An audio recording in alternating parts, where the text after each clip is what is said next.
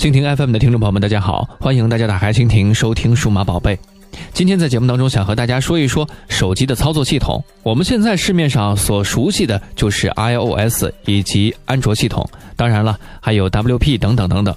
那么 iPhone 6s、iPhone 7系列呢，在国内的销量其实呢，远远已经没有 iPhone 六时候的火爆了。这也就注定了苹果在国内市场份额将会有一个下滑的趋势。当然，华为、OPPO、vivo、小米等国产手机呢，也表现的是足够出色。现在，南华早报是给出了报道称，从分析师那得到的预期的数据显示，今年年底中国大陆智能手机市场上，阿里云 OS 系统的份额将会达到百分之十四，超过苹果的 iOS，成为中国第二大智能手机的操作系统。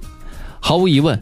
结果达成的时候呢，将会是云 OS 系统最辉煌的时刻。当然，这与其背后手机厂商的努力是密不可分的。而魅族、小辣椒啊和朵唯为目前装载云 OS 的三大手机供应商。尽管去年 iPhone 在华销售呈现了爆炸式的增长，但最近该地区的 iPhone 销量却出现了负增长，导致 iPhone 在华销量呢连续三个季度是同比下降。不过呢，有报道称，今年第四季度 iPhone 在中国的销量将会有所回升。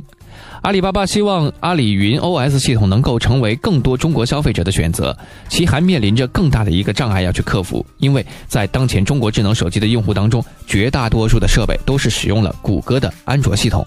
对于未来，分析师认为，云 OS 系统走出国门后，其未来的增长前景可能会局限于廉价或者享受补贴的智能手机产品领域。具体好不好，我们就一起等待着这个系统大量的面世吧。